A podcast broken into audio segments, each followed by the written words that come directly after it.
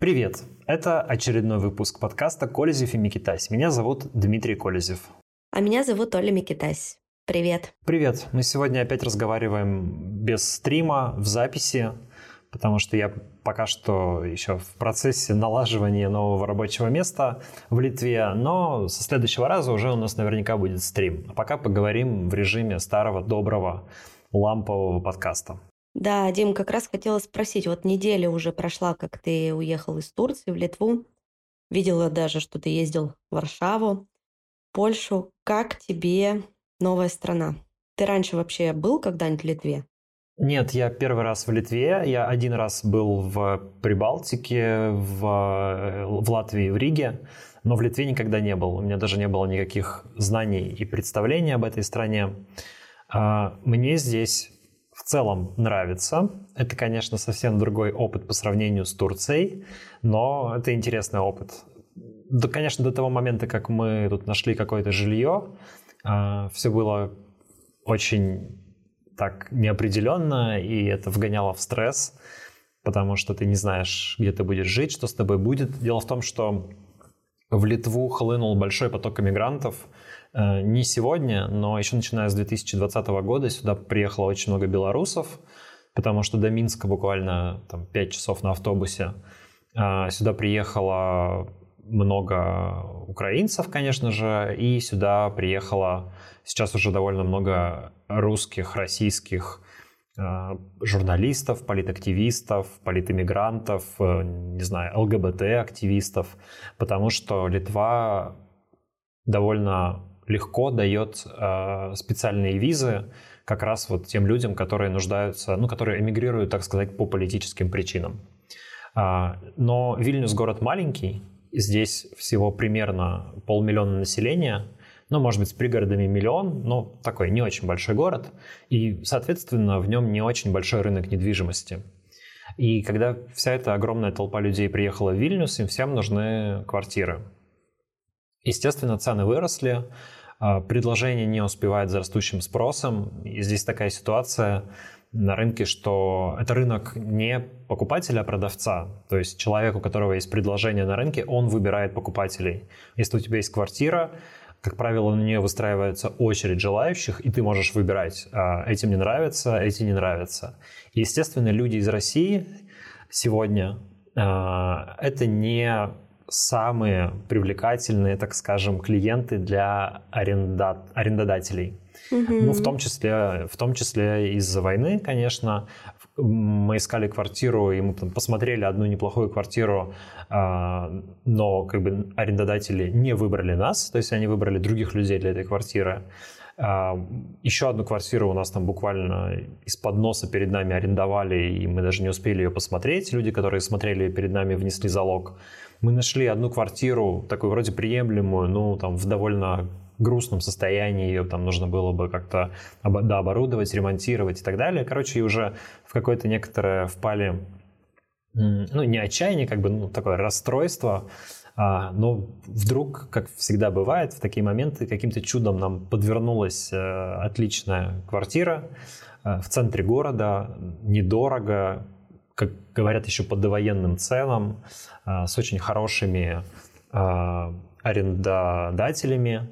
И в итоге мы устроились, как бы сразу настроение сильно повысилось. А, теперь нужно наладить здесь жизнь, в том числе нормальное рабочее место, нормальный рабочий процесс и, в общем, жить э, дальше. Я думаю, что мы с тобой Э, запишем специальный выпуск нашего подкаста, бонусный выпуск нашего подкаста про Литву через, ну, там, давай через пару недель, например. Да, как устроитесь, как быть наладите, мне было бы очень интересно послушать. Я думаю, что нашим слушателям тоже интересно, как все устроено в Литве.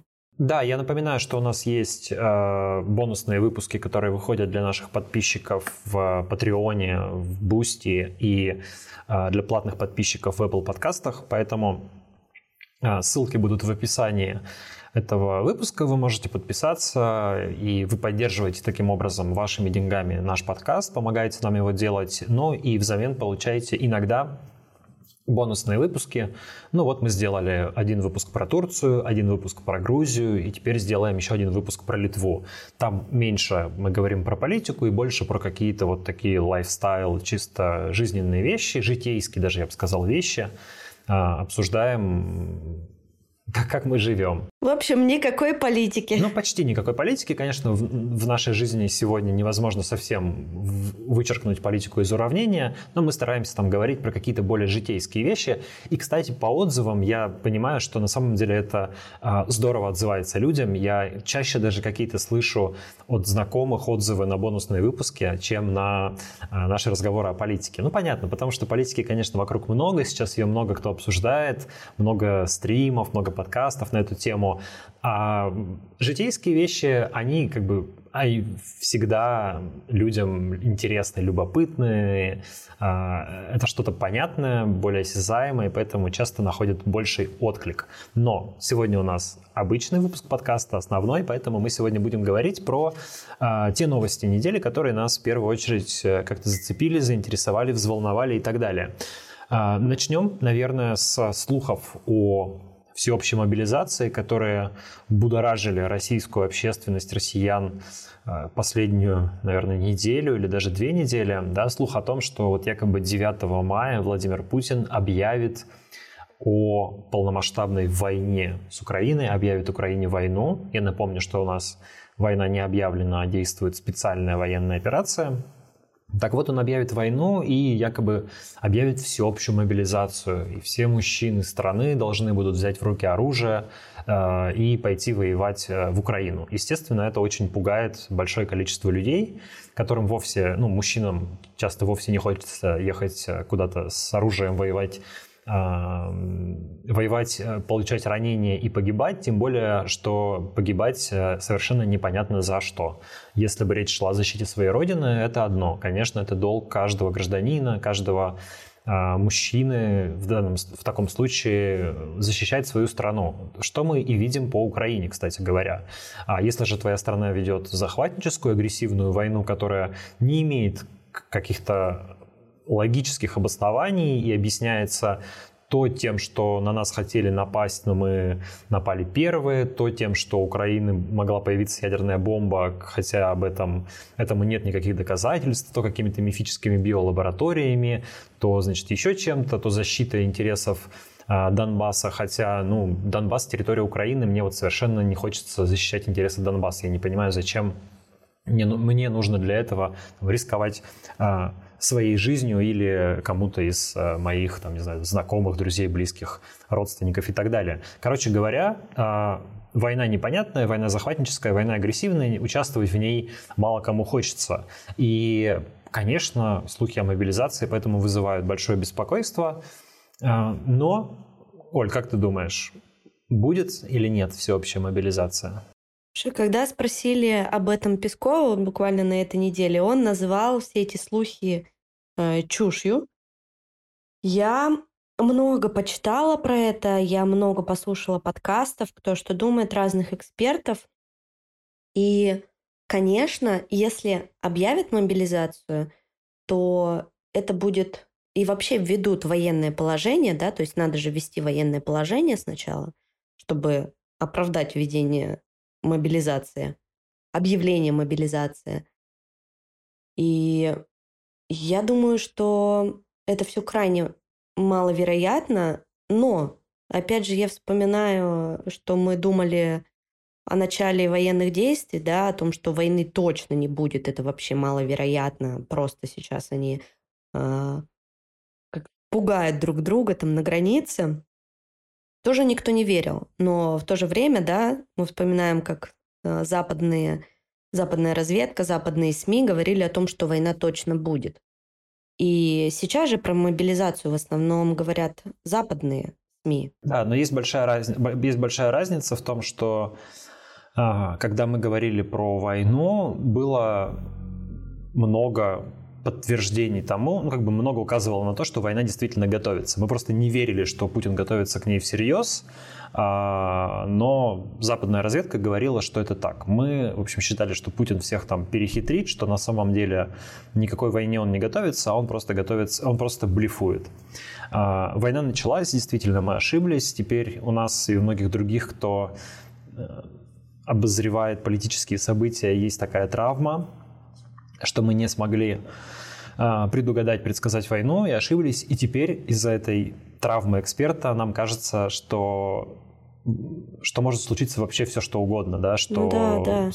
в общем, что вроде маловероятно, но Путин же уже однажды начал войну, почему бы теперь ему не взорвать ядерную бомбу, или почему бы теперь ему не объявить мобилизацию. Но я все-таки предлагаю э, эту травму как-то немножечко отодвинуть и все-таки исходить по-прежнему исходить из как бы рациональности мира и из рациональности поступков Владимира Путина. Я понимаю, что не, не все верят в его рациональности, многие считают, что он сошел с ума, э, но, возможно, он утратил связь с реальностью, но тем не менее какая-то логика в его действиях все равно присутствует. И э, Отвечая на вопрос, может ли Владимир Путин объявить э, всеобщую мобилизацию, я бы ответил, что, конечно, может, потому что он может, в принципе, сделать что угодно. Да? Ты права, мы видели, что он начал войну. Но если э, мы будем говорить про логичность этих действий, то кажется, что всеобщая мобилизация – это крайне маловероятный сценарий. Именно даже с точки зрения организации этого всего, это очень сложный процесс. А, это очень сложный процесс, во-первых. Во-вторых, это очень непопулярное решение, супер непопулярное. Ну, в плане ты имеешь в виду то, что его рейтинг сразу упадет, если он ведет военное положение, объявит мобилизацию? Да, упадет поддержка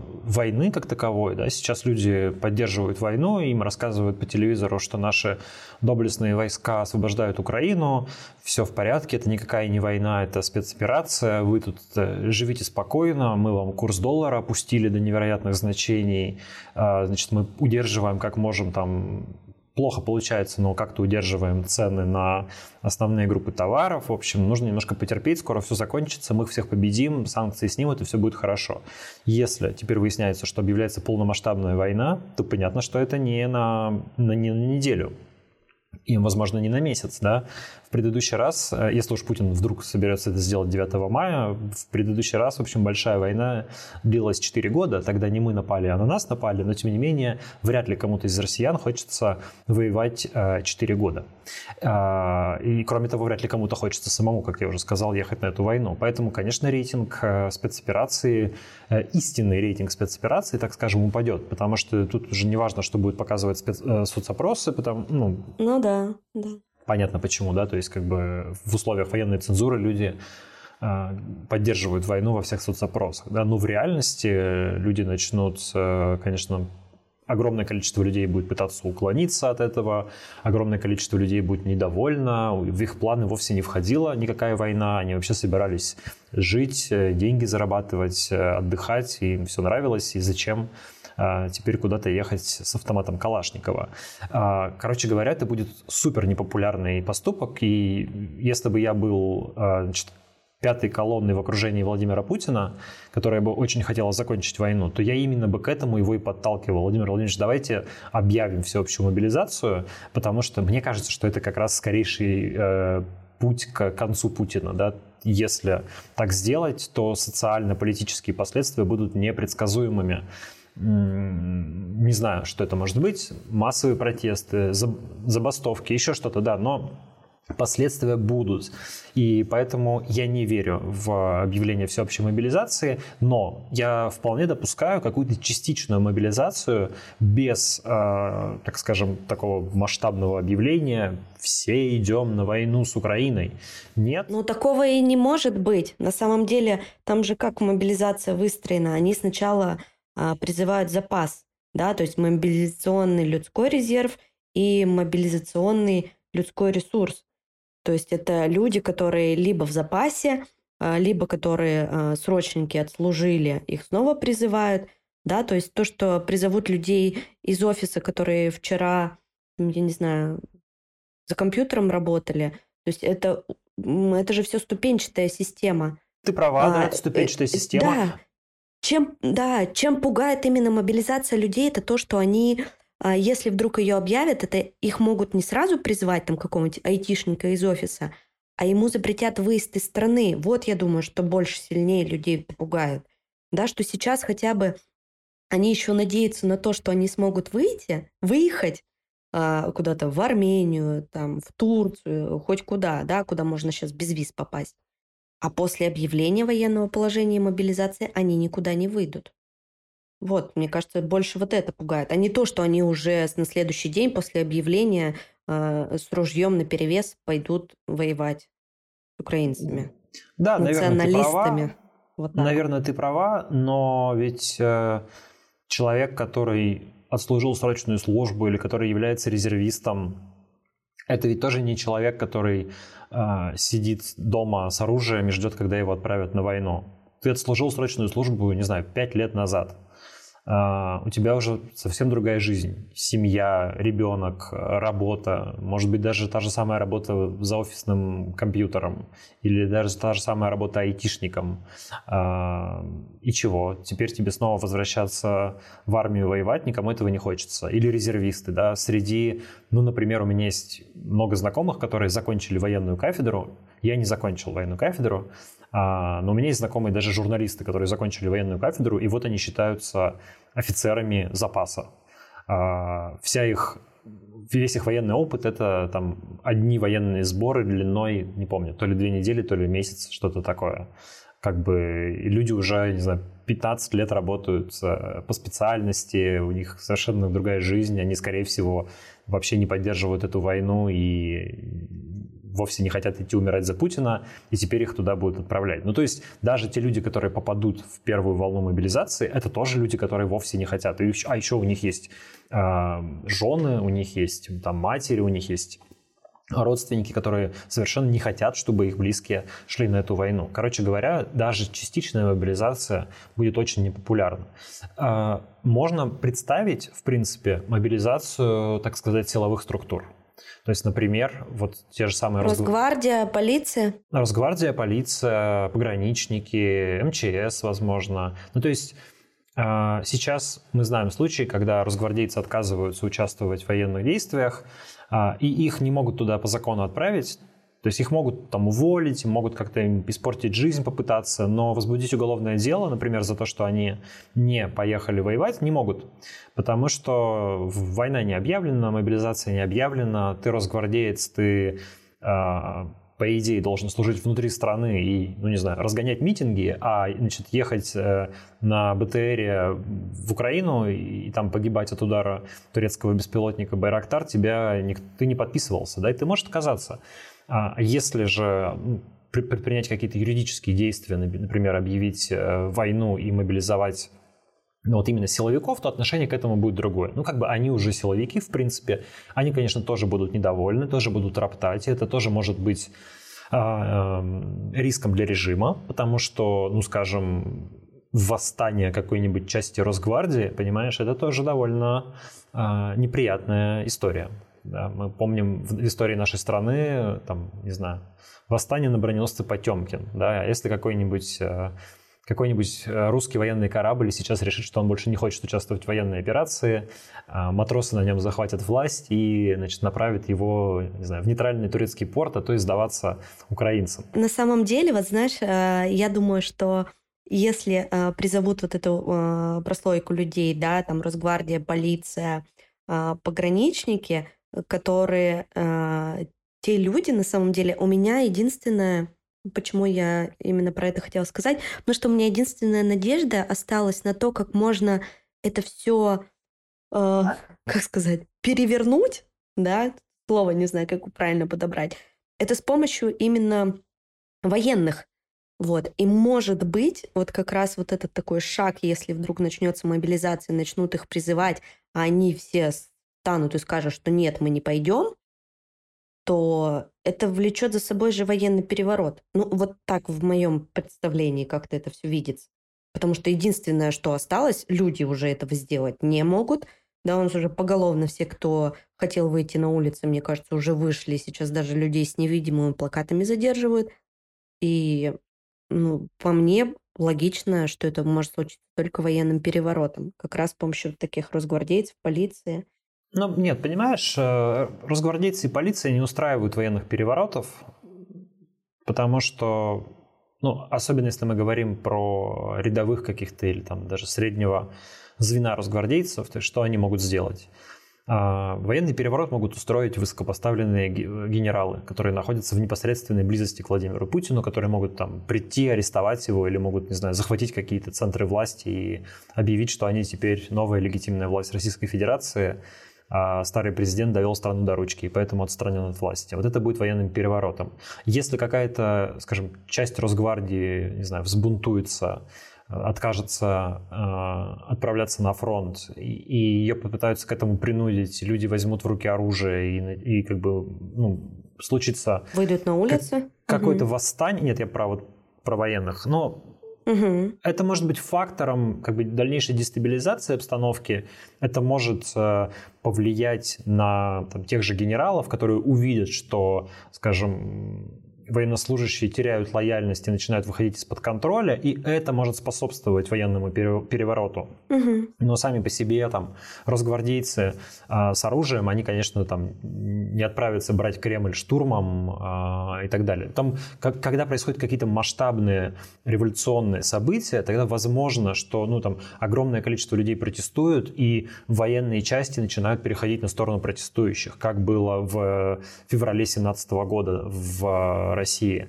Э, такое, такое возможно. Да? Возможно отдельные военные э, восстания там каких-то, э, ну вот, например, действительно на кораблях это более реалистично, потому что корабль, а, его можно захватить, и на нем можно куда-то отправиться, да, и как бы этим спасти свои жизни.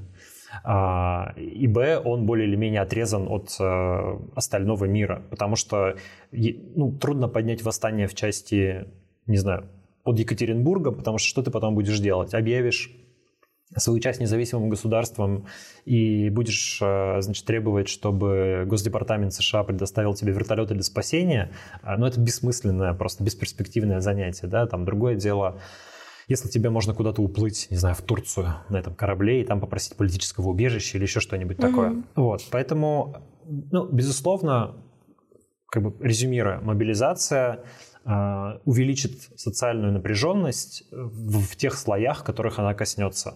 Будь то гражданское население, будь то военное население, мы видим, что а, динамика общественной поддержки спецоперации, она негативная. То есть поддержка падает. Как, в общем-то, мы и предсказывали, как мы и говорили, что время работает против Владимира Путина. Есть э, свежий соцопрос э, Левада-центра, в котором людей спрашивают о поддержке спецоперации. Да, это спецопрос, которому... Ой, спецопрос. это а, соцопрос, которому а, в абсолютных цифрах нельзя доверять, потому что в условиях военной цензуры людям, людей спрашивают, как вы относитесь к спецоперации. Понятно, что они боятся э, получить административку или уголовку, сесть в тюрьму на 15 лет, и они говорят, они либо отказываются отвечать на вопрос, либо говорят, что я поддерживаю. Но когда тот же самый вопрос задается два раза подряд в течение какого-то времени с каким-то временным лагом, то мы можем наблюдать динамику. То есть, в принципе, а, все то же самое, да, люди точно так же боятся отвечать, люди могут отвечать неправдиво, но когда задаются одни и те же вопросы и динамика, а, и, и показатели меняются, значит какая-то динамика происходит. И вот Левада-центр задал два таких вопроса, а, ну то есть провел два опроса с временным лагом, и мы увидели, что есть небольшие изменения люди, которые отвечают определенно «да», поддерживаю спецоперацию, их количество изменилось, упало с 53 до 45 процентов.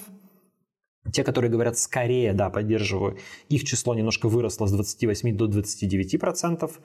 Те, которые говорят «скорее нет», не поддерживаю, не изменилось, было 8% и осталось 8%. И те, которые говорят определенно нет, а, их число увеличилось. Было 6%, стало 11%. То есть, что мы видим? В целом картина... Ну, примерно разбег, да, 5%. В целом картина сильно не изменилась. Да? То есть, поддержка спецоперации до сих пор превалирует, ну, как бы доминирует в результатах этого опроса и вроде как в обществе. Но а, мы видим, что люди немножко засомневались, что то, число людей, которые определенно поддерживают спецоперацию, прям верят в то, что все идет хорошо, оно снизилось, и теперь они уже скорее поддерживают спецоперацию. Да? То есть они уже немножко сместились по этой шкале от безусловной поддержки к неподдержке. А, и посмотрим, что будет дальше. Время, как я уже говорил, работает против Кремля в данном случае. Мне кажется, это знаешь, почему происходит? А, ну, во-первых, да, а, люди понимают, что чем дальше это все затягивается, тем они становятся беднее. И я думаю, что этот процент будет увеличиваться прямо пропорционально день, э, прямо пропорционально тому, сколько у людей осталось денег в кошельках. Вот. И чем меньше у них денег, тем меньше они будут это поддерживать. Ну и плюс, я думаю, тут еще а, вопрос ядерный как-то тоже играет роль, потому что мы уже обсуждали это ранее в подкасте, то ядерной войны не хочет никто, даже сторонники военной, э, даже сторонники специальной операции. Да, это правда. А российская пропаганда и это тревожно, начала много говорить про ядерную войну. Это плохой признак, то есть э, это может свидетельствовать о том, что началась какая-то пропагандистская подготовка к применению ядерного оружия.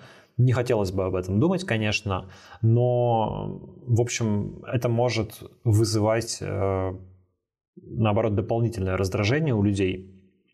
И интересно, что, ну, там такая риторика, занят как бы неоднозначно. То есть Дмитрий Киселев, который вот, там, в итогах недели э, выступал по поводу ядерной войны, и это видео, наверное, многие видели.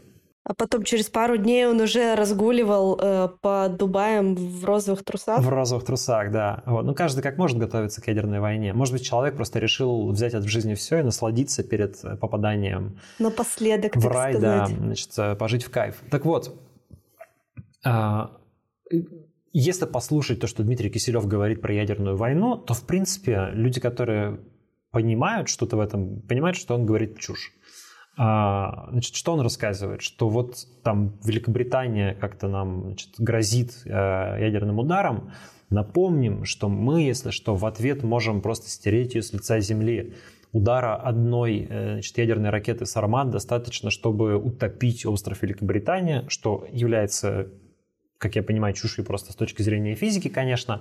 Ну или взрыв подводного дрона Посейдон поднимет цунами такой э, высоты, что значит, э, Великобританию все смоет, смоет волной, а вода это еще будет радиоактивная, и значит это этот остров на, на, да, на, на годы станет непригодным для жизни. Ну, это какой-то страшный апокалипсис. При этом не говорится о том, что если такая волна будет, то, конечно же, она дойдет и до Балтики, и до Санкт-Петербурга, например. Но ладно, но Нюанс же в том, что, а, во-первых, ракеты «Сармат», которыми грозит Дмитрий Киселев, они не стоят на боевом дежурстве, дежурстве России, а, вооруженных сил России. То есть, если а, их и поставят на боевое дежурство, то это случится по нынешним оптимистичным представлениям в конце 2022 года а скорее всего позже, потому что раньше сроки ввода сарматов в строй неоднократно переносились. Что касается дронов Посейдон, которые должны вызвать радиоактивное цунами, то они пока вообще не существуют в природе. То есть отдельные их узлы и агрегаты проходят предварительные испытания, но нет пока даже прототипа дрона в собранном виде, который можно было бы не то что запустить в сторону Великобритании, но хотя бы в бассейн положить и там испытать, как он себя чувствует в воде. По крайней мере, то, что известно из открытых источников. А, и вообще дроны Посейдон, если и поставят на боевое дежурство, то к 2027 году. Поэтому те, скажем, военные а, эксперты на Западе, в той же Великобритании, которые смотрят выступления Дмитрия Киселева, они понимают, что это ну, как бы блеф чистой воды. Кажется, они просто сидят и пальцем у виска крутят, и думают, господи, на кого это рассчитано? На диванных критиков? Ну, это именно рассчитано на диванных критиков. Конечно, это рассчитано на тех людей, которые, которым хочется думать, что если что, мы весь мир в труху. И поэтому нас все боятся. И это, собственно же, вот то самое чувство, которое подпитывает э, ресентимент россиян, которое должно, по идее Кремля, по идее кремлевской пропаганды, компенсировать все неудачи, все проблемы, бедность, неустроенность, неразвитость инфраструктуры, изолированность России от мирового сообщества и так далее. Да?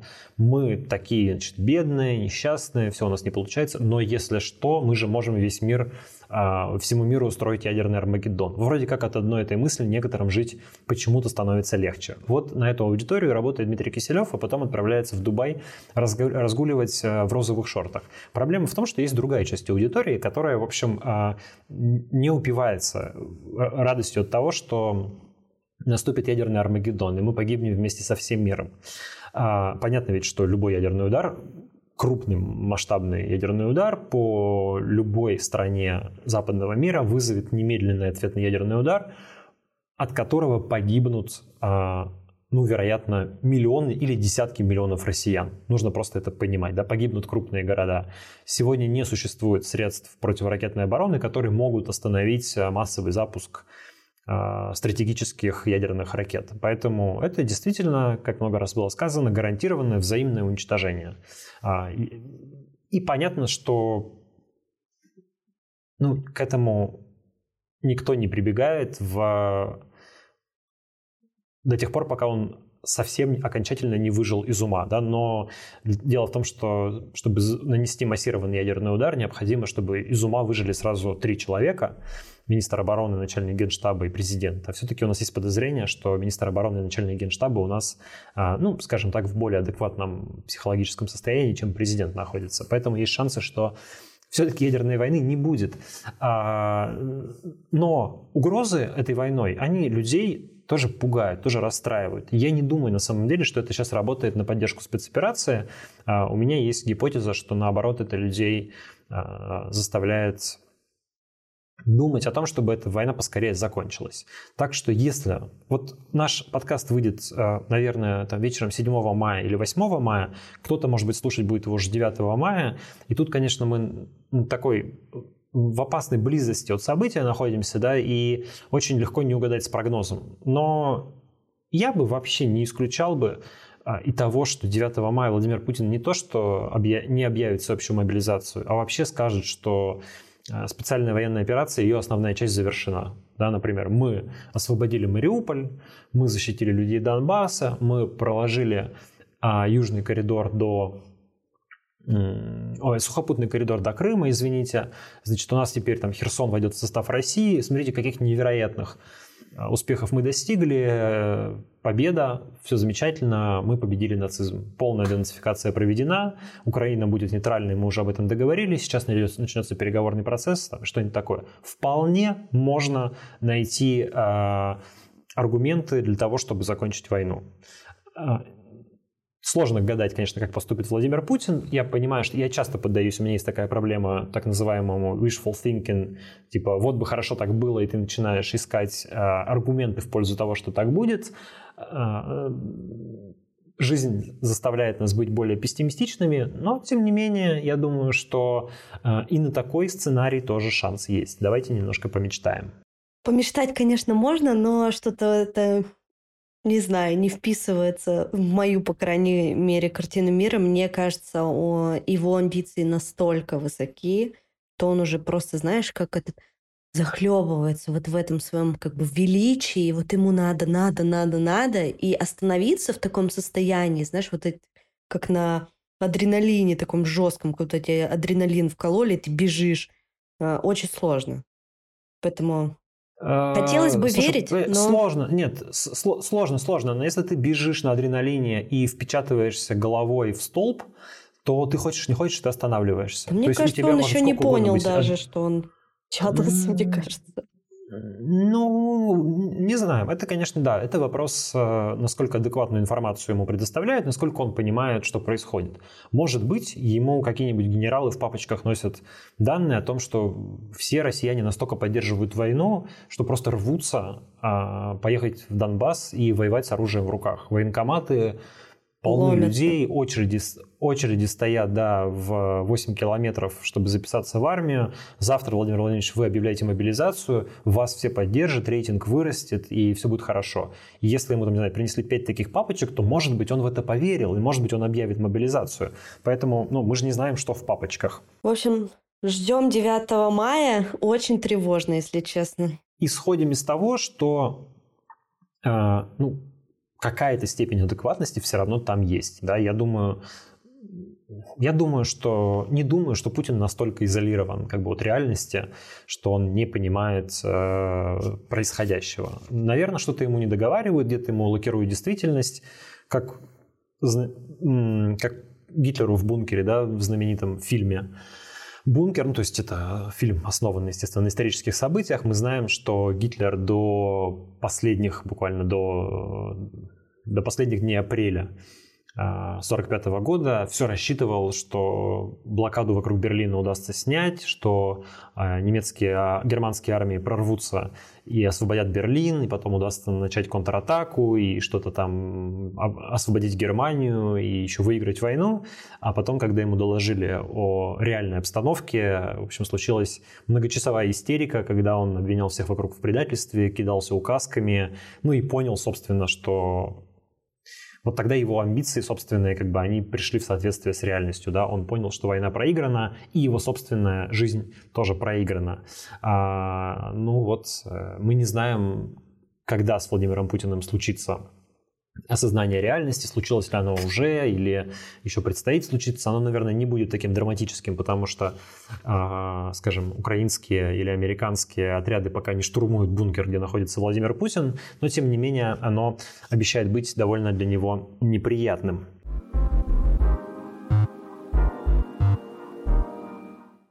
Я хотела тебе напомнить, что ты мне проиграл 100 рублей. Да, Надо было спорить на 100 баксов. согласен, я тебе предлагал, по-моему, даже. А, Я тебе отправлю их а, Сбербанком, а нет, нет. Нет, давай не лучше ты меня просто, когда мы увидимся, угостишь чашечкой кофе. Давай. Я, кстати, собираюсь как, приехать в обозримом будущем в Тбилиси. Мы с тобой увидимся, и я тебя обязательно угощу чашкой кофе. И, может быть, мы с тобой запишем выпуск подкаста вживую, да? Да. Будет классно. А напомним, да, нашим слушателям, почему, что за спор был а, еще до Нового года, когда была ситуация с Моргенштерном и с Мизулиной, когда она его обвиняла в том, что он, а, что там было, и, значит, пропагандирует наркотики, и, короче, чего там только не было. Плюс с Бастрыкиным вот эта ситуация была. И он уехал из страны, и мы с тобой тогда рассуждали и думали, так вернется он до мая или не вернется. Ты сказал, что вернется, я сказала, что не вернется. И вот вчера буквально его объявили иноагентом, и теперь он точно, мне кажется, в ближайшем будущем не вернется. Да, я проиграл тебе 100 рублей. Моргенштерн, э, очевидно, не вернулся до мая и, а, вероятно, теперь еще долго не вернется. Вчера у нас вообще прибавилось иноагентов. Вчера в список иноагентов попали, посчитал, три человека, с которыми я знаком лично. Любовь Соболь? А, но м, Любовь Соболь, а, значит, Миша Климарев, извините, Климарев, кажется, он. А, Миша представляет, руководит обществом защиты интернета.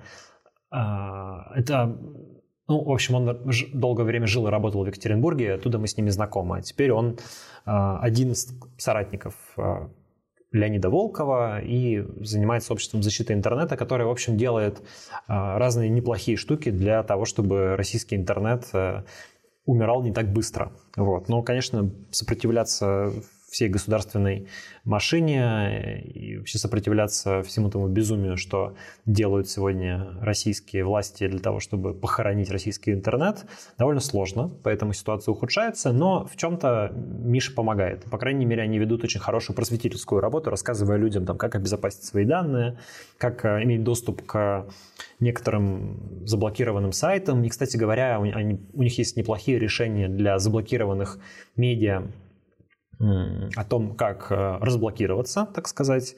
И я думаю, что в ближайшее, в обозримом будущем э, многие заблокированные медиа, возможно, смогут частично, по крайней мере, вернуться к своим читателям, в том числе благодаря э, стараниям Общества защиты интернета.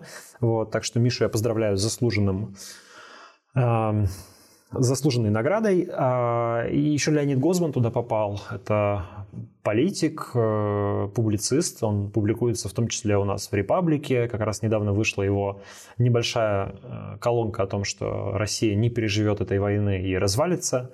Ну и вот вскоре после этого Гозман был объявлен иностранным агентом. Не знаю, связано ли это именно с этой колонкой или с чем-то другим. Но при этом один мой лично знакомый человек тоже он из этого списка выбыл. Это активист «Голоса», волонтер «Голоса» Александр Грезев, который тоже а, выходец из Екатеринбурга. Некоторое время назад он попал в список киноагентов, а вот теперь, а, теперь его из этого списка вычеркнули на основании того, что он уже больше года не получал иностранное финансирование. Оказывается, из этого списка есть выход, и туда, оттуда людей потихонечку некоторых вычеркивают. Угу. То есть они мониторят твои счета, и если туда не приходят иностранные деньги, то, соответственно, ты из этого списка выбываешь. А, нет, там немножко не так устроено. Ты сам подаешь заявление о том, что типа, ребята, у меня не было год никаких, никакого иностранного финансирования, вот выписка с моего счета, проверяйте. По идее, Минюст, видимо, обращается в Росфинмониторинг. Росфинмониторинг подтверждает, что эта выписка соответствует действительности и тогда происходит исключение. Но, во-первых, это довольно долгая процедура. Во-вторых, я так подозреваю, что она явно не коснется каких-то людей, которых э, по, по политическим причинам не хочется э, вычеркивать из списка иноагентов. То есть при всем там уважение к ребятам из «Голоса», которые туда попали. Но я напомню, что их записали туда прям скопом, там чуть ли не 30 человек за раз. В том числе какую-то там, пенсионерку, активистку «Голоса», которая вообще никогда в жизни никаких иностранных денег не видела, и у нее все ее доходы – это пенсия в 20 тысяч рублей на карточку вот, и так далее. И вот этих людей вычеркивают, ну, которые попали, ну, как-то явно по... По какой-то случайности. Ну да, то есть, как бы их там попали под замес, так скажем, да, там был еще известный случай человека, который попал в иноагенты, потому что ему, а, значит, э, сосед вернул деньги, которые брал взаймы на карточку, а сосед оказался гражданином, по-моему, Афганистана. Вот. И вот за это, там, за эти 2000 рублей он тоже стал иностранным агентом. А, вот этих людей вычеркивают. А, ну, понятно, что, наверное, Моргенштерна не вычеркнут, Любовь Соболь не вычеркнут, Леонида Волкова не вычеркнут и так далее. Екатерину Шульман не вычеркнут. Я вчера впервые смотрела в новый выпуск Дудя, и у него появилась заставка. Это сообщение распространено о, да ты что? Да, да, новый выпуск у него с Машей Машковой вышел. Вот буквально несколько дней назад. Значит, у человека есть э, какая-то собственность в России, или он, или он собирается возвращаться в Россию. Потому что теперь стало очень понятно, как бы если человек не собирается в обозримом будущем приезжать или э, возвращаться в Россию, при этом находится за границей, и если у него не осталось собственности за границей, которую можно э, арестовать. В России. В России. Ой, да, извини, в России, да, в России. То он э, может не исполнять, по сути, закон об иностранных агентах, не вешать эту плашку, потому что какое за это наказание, собственно, следует? Сначала пара штрафов, а потом ну, либо большие штрафы, либо уголовное дело. А блокировка счетов? А, блокировка счетов то, только если у тебя ну, большой штраф, который ты не выплачиваешь. Угу. То есть могут подать в суд на взыскание этих денег, и твои счета заблокируют просто потому, что ты не платишь. Но это то же самое, что если бы ты, не знаю, долг по алиментам не платил. А попадание в иноагенты не, направля... не не значит попадание в список экстремистов Росфинмониторинга, это другая история. То есть нужно, чтобы попасть в этот список, быть осужденным по статье об экстремизме э, или терроризме, и тогда у тебя заблокируют счета. Но это как бы не касается иноагентов, то есть может коснуться, но напрямую не касается. Вот, ну, в общем, если вот мы сейчас видим издание Медиазона, например, они перестали вешать э, так эту вот плашку с иноагентским дисклеймером, а, перестали выполнять всякие требования закона, ну, типа там указывать, что этот иноагент, этот нежелательная организация и все такое прочее, потому что медиазона полностью вышла из российской юрисдикции. Все. Ребята все, насколько я понимаю, уехали из России, юрлица в России закрыты или прекратили деятельность, а, наверное, собственности не осталось у должностных лиц в России. Ну, этого я не знаю, я могу только предполагать. А, ну и все. Теперь зачем исполнять российское законодательство дурацкое, да, то есть э, бессмысленное, репрессивное и так далее. Зачем, зачем это делать, если ты можешь не, не исполнять. Но другое дело, если у тебя какие-то такие вещи в России остаются. У нас, например, у Репаблика есть в России счета, мы продолжаем деятельность в России. У нас есть должностные лица, которые находятся в России, которых, которым можно прийти возбудить уголовное дело. А, поэтому мы продолжаем пока что исполнять э, законодательство об иностранных агентах. Вообще, я каждую неделю открываю этот список э, с такой, знаешь, опаской, что могу увидеть там тебя. Или себя. Сначала тебя уж, Дим, ладно? У тебя, у тебя статус все-таки повыше, чем у меня. Ну, слушай, тут э, какая-то, это же тоже такая рулетка. Там иногда каких-то людей включают, непонятно за что, а каких-то не включают. Э, и остается только гадать, на кого какой-то этот вот палец Минюста укажет и по каким причинам. Поэтому черт его знает. Но, скажем так, мое появление в этом реестре будет довольно вероятным. Вот. Э, может быть, даже странно, что э, я туда до сих пор не попал, потому что я работаю в СМИ на агенте, соответственно, я, в общем-то, получаю от него доходы, и все, конечно, формальные основания признать меня иностранным агентом имеются. И, конечно же, я распространяю сообщения СМИ на агентов, потому что там в моем телеграм-канале не знаю, миллион публикаций со ссылкой на Медузу, на тот же Репаблик и так далее. Короче, формальное основание есть, это чисто политическая воля или что-то решение, или там работа бюрократической машины. Навер... Таких людей, которых можно признать иноагентами, в России там, наверное, несколько десятков тысяч. И когда дойдет до... и дойдет ли до кого-то из них в реальности дело, сказать сложно. Я думаю, что они просто не справляются с этим огромным количеством, потоком э, дел, которые нужно заводить и за фейки, и за фотографии, и за репосты. Закон придумали, э, конечно, вот этот про 15 лет за фейки, но кто это будет исполнять? У них просто, мне кажется, даже э, такой нет рабочей силы, нет рук.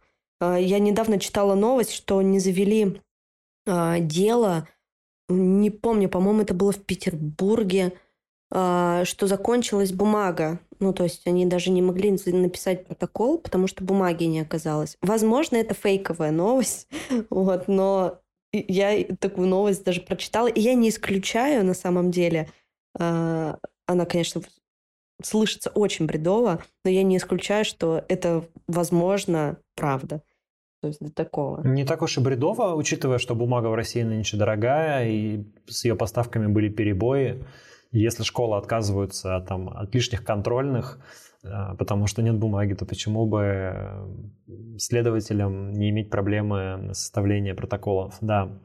А, с делами о фейках История такая, что их ведь не нужно сильно много. Тебе не нужно там тысячу человек даже по, по ним посадить а, или возбудить дела. Это показательные порки, показательные казни. А, все, не знаю, пол Питера знают, что есть художница э, Саша Скочеленко, да, а, если я не путаю фамилию, которая, которая сидит в тюрьме, в СИЗО, ее там прессуют ее сокамерница, а, девушка страдает, об этом все пишут, и всем страшно, всем страшно, все знают, что есть такое дело, вовсе не нужно 10 тысяч человек посадить, чтобы они замолчали, они и так э, видят, молчат, боятся. Поэтому в этом смысле это, конечно, работает. Другое дело, что в какой-то момент может случиться так, что э, настолько прорвет общественное недовольство, что все вокруг начнут э, выражаясь языком этого закона, дискредитировать вооруженные силы Российской Федерации. И, ну да, уже система ничего не сможет сделать. Когда ты видишь, что вокруг тебя все говорят, что война там это отвратительная, и Россия ведет не знаю, никого не освобождает, а ведет агрессивную захватническую войну, и, и, и система уже никого за это не сажает, потому что это общее мнение вокруг то ты сам, возможно, начнешь так говорить. Это знаешь, как, как в Хабаровске, когда были протесты в поддержку Фургала. Они же все были несанкционированные, но когда у тебя полгорода выходит э, на улицу, ты не можешь всех арестовать, да, и, ты, и полиция вынуждена просто бездействовать, смотреть а, на то, что происходит. Вот так же, в принципе, с любым репрессивным законом, если люди начинают массово его игнорировать, то ничего не остается, э, ничего не остается делать. Отчасти это перекликается с опытом Махатмы Ганди, который придумал а, когда боролся за независимость э, Индии от британского владычества, придумал а, тактику неисполнения репрессивных законов и неисполнения законов, которые он считал несправедливыми. И он говорил, пускай они забьют нами все тюрьмы, и их система захлебнется. И когда э, индийцы массово отказывались выполнять колониальные законы, британской колониальной администрации не оставалось ничего иного, кроме как в конечном счете взять эти законы и отменить, потому что гарантировать их выполнение они не могут, и, значит, законы перестают действовать. И сама администрация начинает выглядеть глупо, потому что она не может э, выполнить свои же законы. Интересно, я не знала про эту историю. Да, возможно, нас это и ждет. Ну, история Махатмы Ганди вообще очень поучительная. Она вдохновляет многих довольно протестующих, как мне кажется, как мне представляется. Наверное, во многом а, на философии Ганди построена и работа Алексея Навального, потому что она базируется на принципиально ненасильственных методах. И Ганди как раз был апологетом именно э, непротивления злу насилия. Э, короче говоря, ненасильственного сопротивления злу. Э, в этом смысле он был толстовцем, он с большим уважением относился к философии Льва Толстого, к его мировоззрению. Если я правильно помню, они даже встречались Могу, могу перепутать, но, по-моему, так. Но, в общем, мне лично близка эта э, тактика. Многие считают ее низкоэффективной, хотя в конечном счете Махатма Ганди добился э, успеха в Индии, и его движение победило. И сегодня он продолжает оставаться национальным героем, несмотря на всякие там вопросики в, в, в дискурсе но, так называемой новой этики, которые сегодня к нему возникают.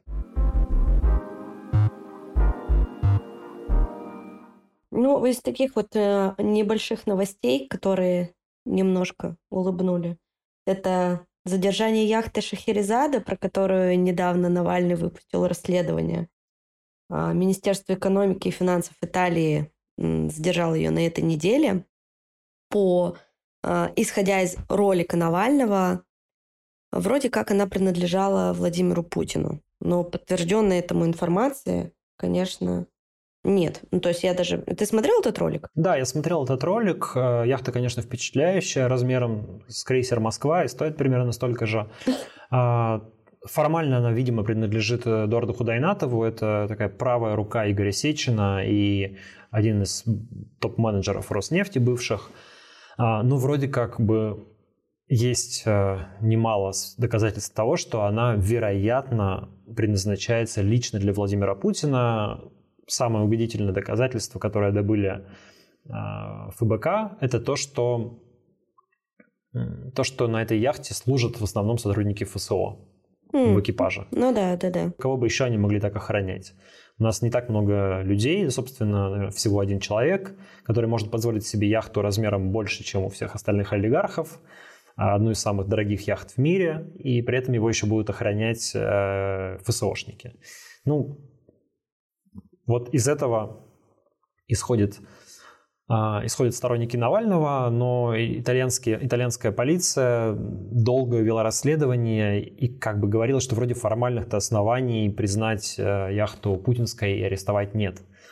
На что ФБКшники возмущались. Э, слушайте, ребята, говорили они, у вас э, пол а, России, э, половина российских политэмигрантов сегодня, блин, не может за гостиницу заплатить, потому что вы им заблокировали карточки, и они ничего не могут оплатить себе за рубежом, да, и страдают. Хотя они, они вообще никак не виноваты, да, в том, что сегодня происходит. А, но вы их жизнь как бы ухудшили без, как, без каких-либо доказательств их вины. А тут есть куча доказательств того, что яхта связана с Владимиром Путиным, но вы говорите, что, значит, там, не знаю, нет а, свидетельства собственности, под, под которым бы стояла подпись Владимир Путин, это моя яхта, и поэтому вы отказываетесь ее арестовать. Ну, в общем, видимо, итальянцы подумали-подумали, посоветовались с американцами, которые тоже участвовали в этом расследовании, и все-таки яхта арестована. Ну, разберут ее сейчас на запчасти, мне кажется, можно э, бюджет нескольких стран закрыть. Ее не разберут на запчасти, ее будут... Это, это большая проблема, и в том числе поэтому объясняется, этим объясняется то, почему как бы неохотно уже арестовывают некоторые яхты, ее же нужно содержать. Содержание этой яхты очень дорогое. А, и оно ложится на плечи налогоплательщиков. А распродать? Италии. Что, как, что ты распродашь? Э, продашь яхту? Э, ну, а, распродать яхту... там сауны, я не знаю, кровати, тумбочки, золотые ёршики. Ну, послушай, э, лодка стоит 750 миллионов долларов. Ты, если выковыришь из нее все, а, во-первых, ты продашь это за копейки. То есть, ну, кому нужна сауна, которая была встроена в яхту, ты же ее в другую яхту не можешь встроить. Ты как бы, ну, ты можешь, но это будет какой-то, какая-то порнография. Тебе легче заказать новую сауну для своей яхты. Ну, сделать из нее тогда гостиницу. Дорого, неэффективно, да. И самый эффективный способ распорядиться таким имуществом – найти какого-нибудь арабского шейха с легальными деньгами, попробовать ему эту яхту продать с большим дисконтом, скажем, там, не за 750 а, миллионов долларов, а за 500. Да? Шейх сэкономит четверть миллиарда долларов, а значит, а, яхта будет продана, эти деньги можно отправить, например, на помощь беженцам из Украины или, или на восстановление Украины, например. А, но этого шейха еще надо найти. Рынок суперяхт не такой огромный, чтобы на нем стояла очередь из покупателей. Тем более, может быть, а, не всем сильно хочется покупать бывшую яхту Владимира Путина, ведь Владимир Путин еще может и обидеться, а кто знает, как, э, как повернется ситуация потом. А у Владимира Путина есть ФСБ, а у ФСБ есть новичок, в общем, и так далее. Поэтому э, с яхтами на самом деле все не так просто. Их, э, их арестовывают, а чего с ними делать потом не очень понятно. Вот. Но э, тут скорее как бы как символическое действие. Я вообще не очень представляю, куда, конечно, Владимир Путин собирался плавать на этой яхте и зачем она ему. Вероятно, я так подозреваю, что это чисто пацанский атрибут. У всех есть яхты большие, значит, у меня должна быть самая большая и самая дорогая. Хотя, по-моему, яхта Алишера Усманова э, Дилбар, она все-таки чуть, чуточку больше и чуточку дороже. Угу. Давай последнюю новость на сегодня обсудим то, что произошло у Владимира Путина, Сергея Лаврова, Марии Захаровой с евреями, с израильтянами. А, напомню, что Сергей Лавров, министр иностранных дел России, очень неудачно высказался в интервью итальянскому телеканалу, когда его спросили, ну как же Зеленский может быть нацистом, ведь Зеленский еврей, Сергей Лавров не нашел ничего лучше, чем ответить, что говорят, что и у Гитлера были, мол, еврейские корни. Это вызвало бурю негодования в еврейском сообществе и в правящих кругах, в том числе на официальном уровне, на уровне МИДа. А, во-первых, это не соответствует э, действительности, потому что ну, этот миф многократно разоблачен. У Гитлера не было еврейской крови, но это и не важно, потому что... Он еще такую оговорочку сделал, что если мне там не изменяет память, вроде бы... Потом еще сказал, что добавив при этом, что в семье не без урода, ну, это вообще лексика всех, э, всего российского всей российской верхушки, всей российской пропаганды, это просто, ты знаешь, я когда слышу эти заявления, э, блин, просто стыдно. Стыд и позор. Как можно такое говорить? оперировать такими фразами. После угу. чего Мария Захарова еще подлила масло в огонь, заявив, что Израиль поддерживает нацистов э, в Украине, и чуть ли не израильские наемники там воюют где-то вместе с украинскими нацистами, что, конечно, э, уже просто ну, даже непонятно было, как комментировать. Люди во всем мире просто крутили пальцем у виска.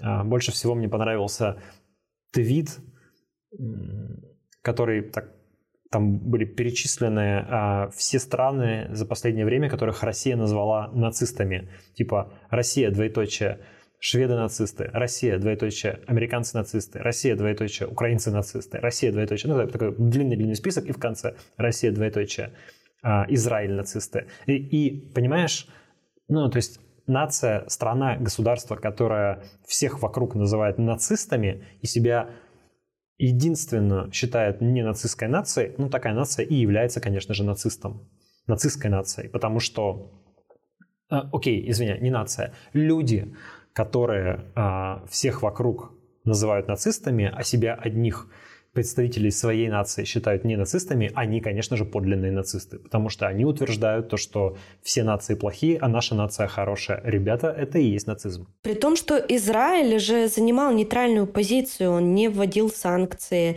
и он вообще рассматривался как посредник в переговорах между Украиной и Россией. Абсолютно так. Их э, позиция близка к позиции Турции в данном вопросе. Они пытаются лавировать между двумя странами, выступают как бы миротворцами, стараются выступить посредниками. А, и это одна из немногих развитых, цивилизованных и, кажется, единственная демократическая страна, которая сейчас ну, до последнего момента не была настроена резко против России. Единственная. И Наши замечательные дипломаты Сергей Лавров, Мария Захарова сделали все, чтобы Россия потеряла этого союзника. Ну, с такими друзьями, я имею в виду наших дипломатов, врагов не надо. А, Владимиру Путину пришлось извиняться а, перед а, израильским премьером Нафтали Беннетом. Я напомню, что Владимир Путин второй раз извиняется за Марию Захарову. В предыдущий раз он извинялся перед сербами, когда Мария Захарова высмеяла э, сербского президента, который приехал, э, извиняюсь, сербского премьера, который приехал в Белый дом и сидел там в какой-то позе, которая не понравилась Марии Захаровой. Она его высмеяла, это вызвало, естественно, бурю негодования э, в Сербии. Сербия единственная европейская страна, ну, окей, одна из двух европейских стран, которые более или менее лояльно относятся к России, еще одна это Венгрия, а, этого союзника тоже бы терять не хотелось. Значит, пришлось тогда извиняться за Марию Захарову, теперь пришлось, по сути, извиняться за Сергея Лаврова и ту же Марию Захарову Владимиру Путину. А, Кремль официально не подтвердил, что извинения были принесены. Об этом сообщил израильский офис, офис э, израильского премьера. Поэтому ну, понятно, что для внутренней аудитории эта информация не предназначена.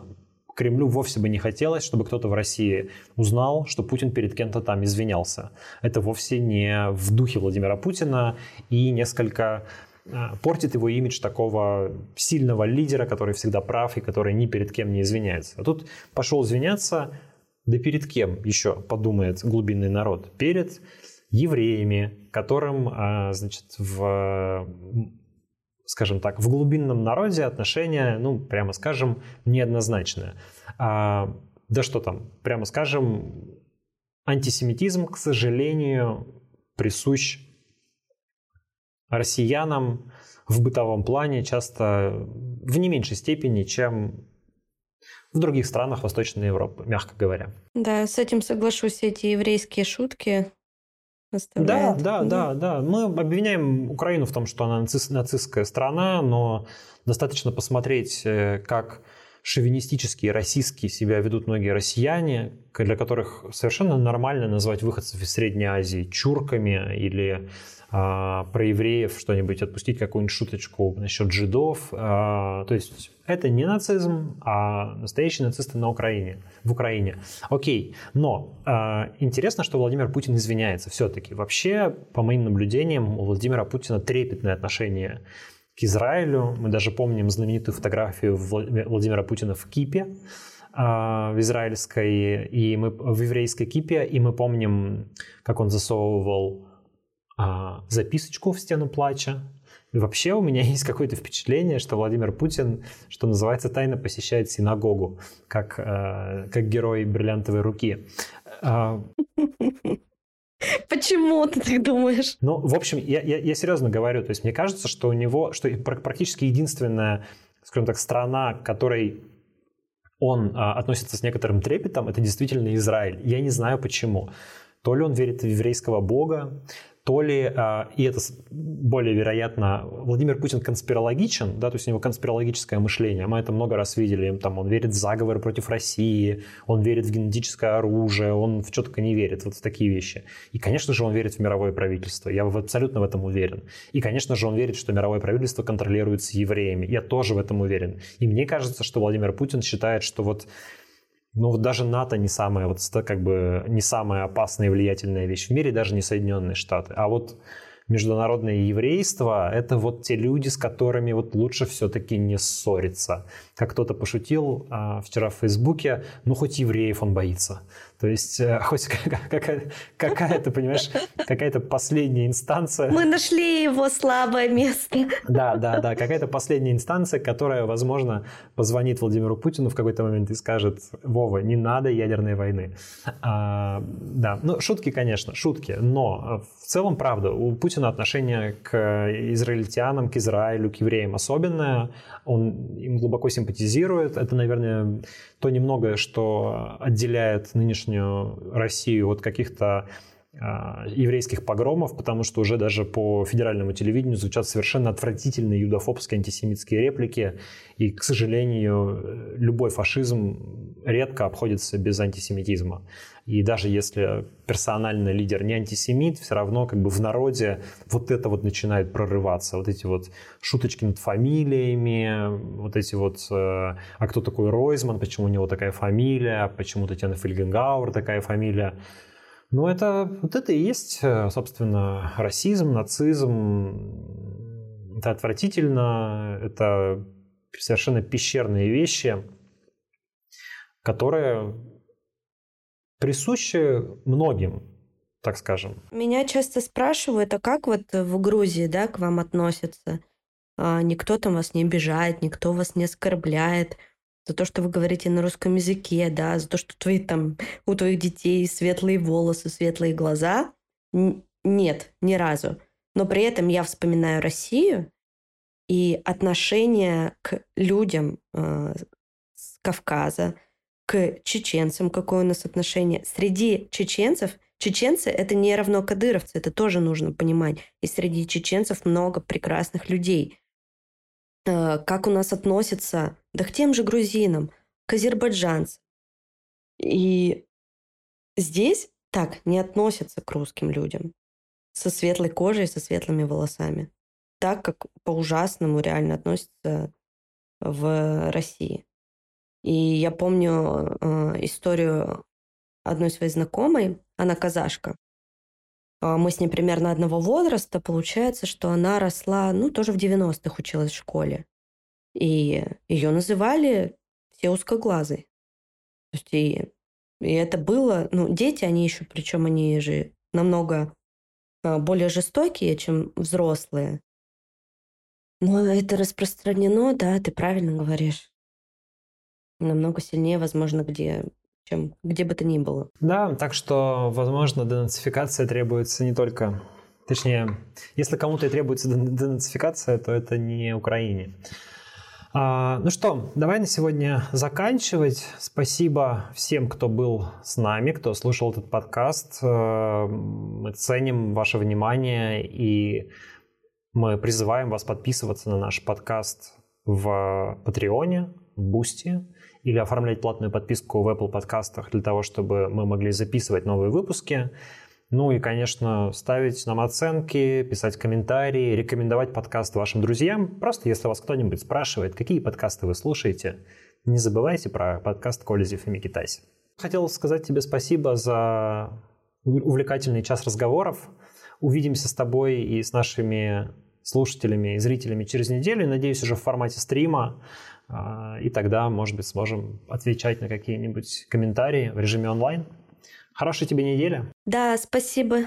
Спасибо, Дима. Да, спасибо нашим слушателям, что были с нами этот час. Увидимся через неделю.